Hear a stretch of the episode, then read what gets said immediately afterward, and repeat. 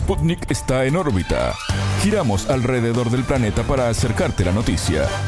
Desde Montevideo comienza el informativo de Sputnik en órbita. Es un gusto saludarlos. Somos Natalia Verdún y quien les habla, Alejandra Patrone. Bienvenidos. Comenzamos con las noticias. Estos son los titulares. Comienza en órbita. Una selección de noticias para que sepas lo que realmente importa. Titulares. Transición. El presidente electo de Guatemala, Bernardo Arevalo, retomó su gira por Estados Unidos, suspendida por el allanamiento al Tribunal Supremo Electoral. Oportunidad. En España, Pedro Sánchez fue designado por el rey Felipe VI como candidato a la investidura presidencial. Crisis. La policía de Paraguay calificó de amenaza latente la situación en la cárcel de Tacumbú, la principal del país. Prestigio. El Nobel de Física premió los métodos de atociencia en el estudio de electrones. Atención. Países del Cono Sur ajustan protocolos ante incautaciones de fentanilo en sus territorios. Alerta. Francia combate una invasión de chinches en el transporte público, aeropuertos, hospitales y escuelas. Estos fueron los titulares, vamos ahora al desarrollo de las noticias. El mundo gira y en órbita te trae las noticias. Noticias. Transición. El presidente electo de Guatemala, Bernardo Arevalo, retomó su gira por Estados Unidos, suspendida por el allanamiento al Tribunal Supremo Electoral. En su visita, el político se reunirá con autoridades del gobierno de Joe Biden, empresarios y migrantes guatemaltecos. Este lunes 2, Arevalo dialogó virtualmente con el secretario de Estado norteamericano, Anthony Blinken, quien dijo que su país apoya la transición pacífica del poder en Guatemala. Subrayamos el rechazo a quienes socavan la democracia. Esperamos trabajar con su administración para promover la prosperidad, la estabilidad y la democracia, indicó en la red social X. En órbita conversó con Jair Dabroy, coordinador del Departamento de Investigaciones Sociopolíticas de la Asociación de Investigación y Estudios Sociales. Estados Unidos es el socio directo en cualquier ámbito de eh, los países centroamericanos. No sucede nada en Centroamérica sin el visto bueno y el control de los Estados Unidos y el país que históricamente ha permanecido mucho más cercano a los intereses estadounidenses por compartir incluso una posición pro Israel, por ejemplo, por no tener relaciones con China continental, ha sido Guatemala. Eh, recordemos también que eh, es el último bastión del istmo para conectar ya a México y ya entrando a México, pues es mucho más fácil pasar a la frontera estadounidense cualquier tipo de cuestión, desde migrantes indocumentados, armas, drogas, y es un espacio de interés geopolítica para los Estados Unidos. Obviamente, contar con el beneplácito de los Estados Unidos también marca en buena medida un apoyo muy fuerte en la política interna. Eh, te he de comentar algo que probablemente para otros países en la región sea difícil de comprender, pero acá países de izquierda, eh, perdón, proyectos de izquierda o de derecha, eh, una vez consideran que tienen el apoyo de la embajada, se empoderan en, buena manera para impulsar esas agendas políticas. y lo han tenido agendas de derecha, lo han tenido agendas de izquierda, el sábado 30 de septiembre, el Ministerio Público incautó las actas originales de la elección del 20 de agosto que dio ganador a Arevalo. Esto en el marco de una investigación por irregularidades en los comicios que, de acuerdo con la institución, no se vincula al caso del ganador Movimiento Semilla. Ese partido a su vez es investigado por supuestas inconsistencias en su inscripción algo visto por organizaciones y ciudadanía como intentos de atentar contra el resultado electoral. Este lunes dos organizaciones indígenas convocaron a un paro indefinido que incluye bloqueos de rutas para reclamar la dimisión de la fiscal general Consuelo Porras. El entrevistado manifestó que se espera la decisión de la Corte Constitucional sobre la procedencia de la incautación de las actas. Acá el actor más protagónico al que deberíamos de ponerle atención va a ser a la Corte de Constitucionalidad, que es el máximo ente en temas de discusiones sobre cuestiones de orden constitucional para saber si lo que dictó, digamos, un juez de, juzgado ordinario con referencia al caso de los allanamientos que se realizaron, ese juez eh, Orellana, en el Tribunal Supremo Electoral este fin de semana, tienen realmente incidencia como para poder generar un descalabro a nivel electoral que pareciera ser que eso es a lo que se está llevando. Así que ahorita la presión está sobre la Corte de Constitucionalidad que tiene que resolver de manera inmediata, no se ha pronunciado sobre cuándo va a tener resolución a los diversos amparos, ya se ha perdido la cuenta en el número de amparos, incluso por los propios abogados, de cuál es la situación que debe de conocer la Corte de Constitucionalidad, pero deberá decir si efectivamente va a darle el respaldo a, a un juez del ordinario para que pueda abordar un tema eminentemente electoral que debiese de quedar en manos de un Tribunal Supremo Electoral y que le ha sido arrebatado en la interpretación legal que hemos visto en, las últimas semanas.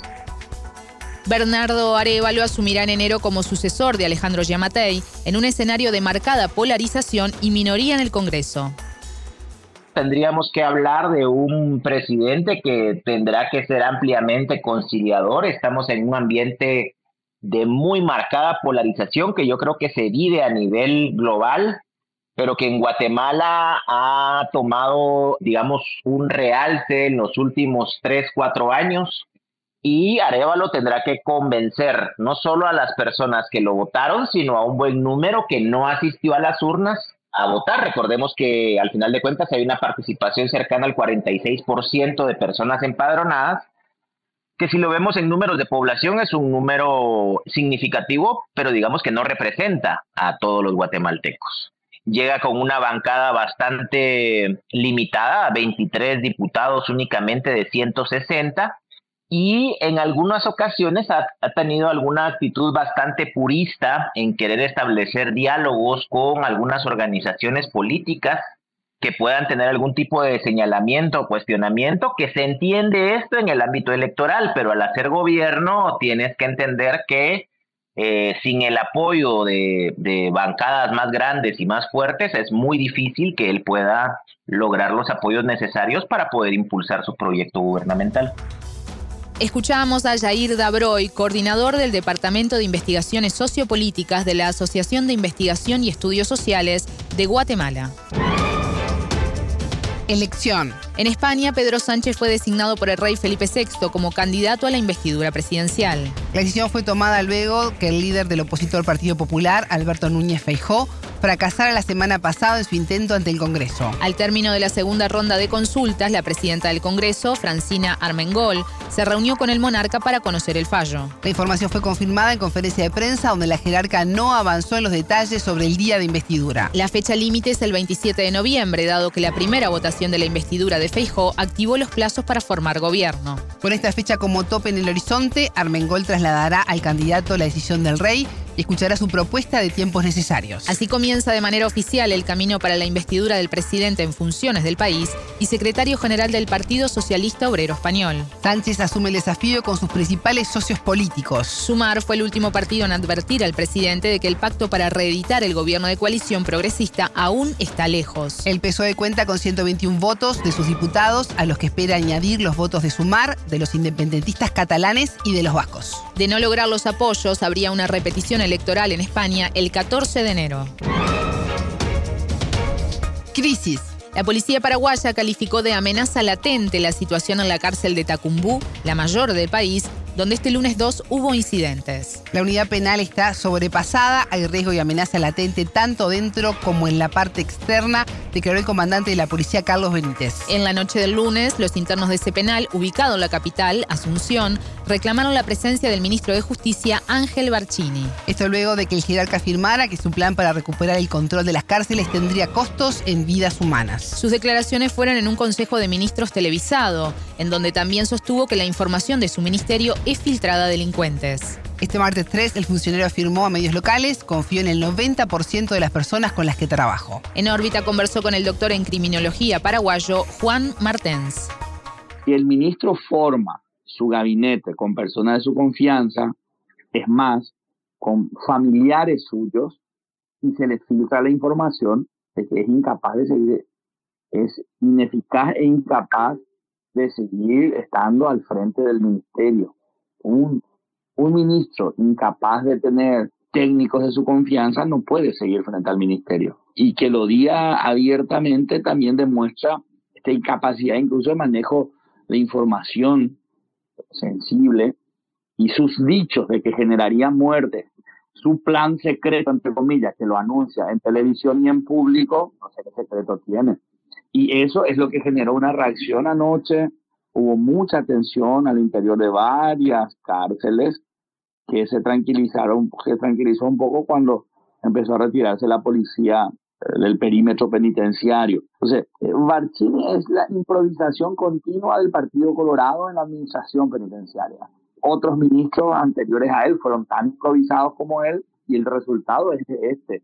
Es un sistema penitenciario colapsado, gobernado por clanes a punto de explotar. En el Consejo de Ministros del lunes, Barcini señaló que un recluso considerado fugado el 28 de septiembre habría sido asesinado en la prisión por el clan Rotela. De acuerdo al entrevistado, la crisis carcelaria paraguaya se arrastra desde hace varios años y explicó cómo operan los grupos delincuenciales frente a la ausencia del Estado.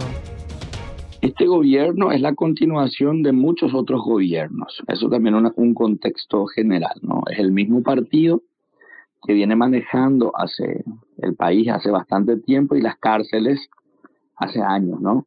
Entonces encuentra lo que otros eh, gobiernos colorados hicieron, que es mantener en hacinamiento a las cárceles, mantener a las personas privadas de libertad sin acceso a alimentación, sin acceso a agua potable, sin acceso a salud, y en donde los grupos penitenciarios llámese Clan Rotela, PCC u otros, el favor o la adhesión de varias personas privadas de libertad eh, por medio de protección, por medio de alimentación y la configuración de una identidad penitenciaria, ¿no?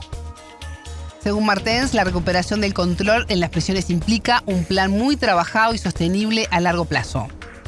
En 2019 hubo 10 asesinatos, 2021 tuvimos 7 asesinatos, hubo descabezados, las muertes son continuas en el sistema penitenciario. O sea, en la medida que un gestor improvisado como Barcini eh, toque la tecla equivocada o encienda más la mecha con sus expresiones, puede haber una revuelta y, muertes. Hoy la cárcel, en la medida que esté gobernada por estos clanes, está tranquila pero si el Estado quiere, entre comillas, recuperar soberanía eh, con improvisación, vamos a tener muerte. Escuchamos al doctor en criminología paraguayo Juan Martens. Prestigio. El Nobel de Física 2023 premió los métodos de atociencia en el estudio de electrones. El galardón fue adjudicado a tres científicos, Pierre Agostini, Ferenc Krauss y Jan Willier. Los físicos estudiaron los electrones de los átomos durante las fracciones de segundo más diminutas. Este campo podría contribuir en un futuro a mejorar los dispositivos electrónicos y los diagnósticos de enfermedades aseguró la Real Academia de las Ciencias de Suecia. El atosegundo es una unidad de tiempo equivalente a la trillonésima parte de un segundo. De allí que esta rama de física haya recibido el nombre de atofísica o atociencia. En el mundo de los electrones, los cambios ocurren en unas pocas décimas de atosegundo. Anne Lhuillier es la quinta mujer en obtener el célebre galardón. Confesó a la prensa que estaba dando clase, es docente de la Universidad de Land, en Suecia, cuando recibió la llamada sobre el premio. En tanto, Agostini trabaja en la Universidad Estatal de Ohio, en Estados Unidos, y Krauss es miembro del Instituto Max Planck de Óptica Cuántica en Alemania. Los premios Nobel 2023 están dotados con 11 millones de coronas suecas, aproximadamente un millón de dólares. Este miércoles 4 se anunciará el premio de Química y el de Literatura el jueves 5. El Nobel de la Paz se anunciará el viernes 6 y el de Economía el lunes 9 de octubre. Atención. Países del Cono Sur ajustan protocolos ante incautaciones de fentanilo en sus territorios. La droga es un opioide agonista sintético utilizado como analgésico, una potencia considerada 100 veces superior a la morfina. Según los Centros para el Control de Enfermedades de Estados Unidos, en el año 2021 casi 70.000 personas fallecieron en el país por sobredosis de sustancias vinculadas con esta droga. A fines de septiembre, la Dirección General de Aduanas de Argentina anunció un endurecimiento de los controles para evitar el ingreso de la droga con fines no médicos. La medida respondió en parte a la incautación de más de 1.200 gramos de fentanilo en un cargamento de pastillas. Autoridades de naciones vecinas como Brasil, Paraguay y Uruguay también ajustan sus protocolos fronterizos, pero la amenaza de esta droga no es nueva. Sputnik conversó con el especialista en políticas de drogas y ex titular de la Junta Nacional de Drogas de Uruguay, Diego Olivera. Lo de Argentina yo lo estuve viendo, parece una medida razonable, tiene más que ver con los controles aduaneros, es decir, que es para los, las cargas internacionales y bueno, parece razonable. Lo cierto es que sobre estas sustancias ya hay un mercado ilícito, ¿no? Es decir, ya, ya hay este, producción de fentanilo ilegal, sobre todo en Asia, este, en particular en China, pero en Asia en general, y esta y esta sustancia entonces es, es, mucho más fácil de traficar que la cocaína, porque vos la cocaína este, no la podés traficar en, en, volúmenes pequeños. La diferencia es que el fentanilo tiene efectos muy potentes a dosis muy bajas, entonces este, los volúmenes pueden ser mucho más chicos. Un, frasco, un, un tacho, y eso lo hace también mucho más difícil de detectar, porque si pensamos que ya para las aduanas es difícil de detectar cargamentos grandes, como pueden ser las cocaínas, mucho más esto que por otra parte puede venir este, disimulado en distintas presentaciones. El entrevistado se refirió a las medidas de control específicas aplicadas a esta sustancia en comparación con otras de menor peligro para los consumidores. El fentanilo, como todos los derivados opiáceos, ya sean vegetales o sintéticos, digamos del opio para adelante, incluyendo la morfina, todos están incluidos en las listas de control eh, internacional y por lo tanto en la lista de control de los países. Este, eso implica que esa circulación con restricciones que, que ahora aparece como una novedad en Argentina no es algo nuevo. Las medidas de control que se aplican a estas sustancias son mucho más importantes que a las de otras drogas que no tienen efectos eh, psicoactivos tan fuertes, porque como bien se dice ahí en, las noticias que salieron en Argentina, el fentanilo es una sustancia que tiene usos médicos. Como todos los derivados del opio, digamos, se usan para calmar el dolor, básicamente, esa es la utilización. También, y así como, como pasó en su momento, este, son utilizados con fines recreativos. Bueno, el caso de la morfina es muy claro, ¿no? Pensar en el, no sé, desde el siglo XIX, los poetas malditos de Francia y demás que se infectaban morfina, ¿no? Según Olivera, pese a que se hayan hecho algunas incautaciones, el consumo de fentanilo aún está lejos de ser relevante en la región, a diferencia de lo que sucede en Estados Unidos. Aunque consideró que las campañas de información deben tener en cuenta el contexto actual de forma de no generar una alarma excesiva en la población. En Estados Unidos mueren 100.000 personas por año en los últimos años. O sea, no, nunca hubo otra epidemia en Estados Unidos, por ejemplo, accidentes de tránsito, de muertos por arma de fuego, que tuviera 100.000 muertos por año, sacando el COVID. Este, entonces es terrible esa situación. En el Cono Sur nosotros no tenemos, digo, hay, pero no, no de manera relevante, consumo de ni de heroína ni de otros derivados opiáceos en niveles que desde el punto de vista epidemiológico puedan resultar preocupantes. Eso no quiere decir que no haya que hacer nada. Vos no podés, me parece a mí, este, hacer una campaña como que esto fuera una especie de urgencia que nos está golpeando la puerta, porque no es real. Entonces, quizás la información, si, si no es la adecuada y si no es en el tono adecuado, podría generar hasta capaz que una expectativa de, de que algo va a pasar, ¿viste? Y generar un efecto no deseado. Este, entonces ahí yo creo que hay que, hay que manejarlo con, con mucha cautela, este, cómo se brinda la información, porque hoy, digamos, nuestros, los, los usuarios de drogas a nivel nacional no están expuestos a esta sustancia. Creo que lo que hay que tener es mucho monitoreo a nivel de laboratorios, de cuando se incautan las sustancias, que me consta que se hace, por ejemplo, en el Instituto Técnico Forense, y si llegara a aparecer como adulterante o, la sustancia en sí mismo, ahí sí disparar una alerta. Escuchamos al especialista en política de drogas y ex titular de la Junta Nacional de Drogas de Uruguay, Diego Olivera. Alerta.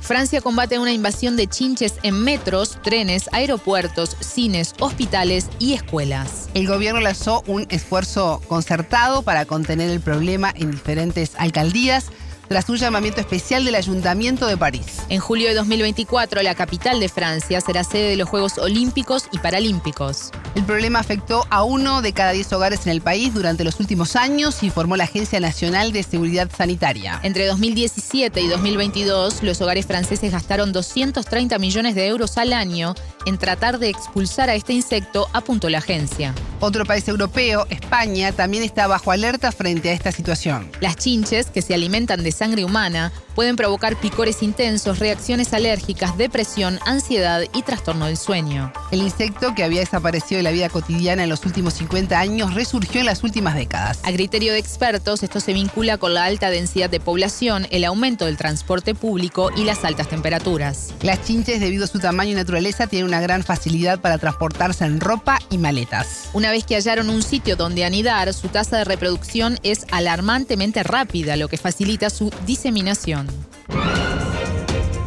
Hasta aquí en órbita. Pueden escucharnos todos los días a las 18 horas de México, las 21 de Montevideo y las 0 GMT por sputniknews.lat.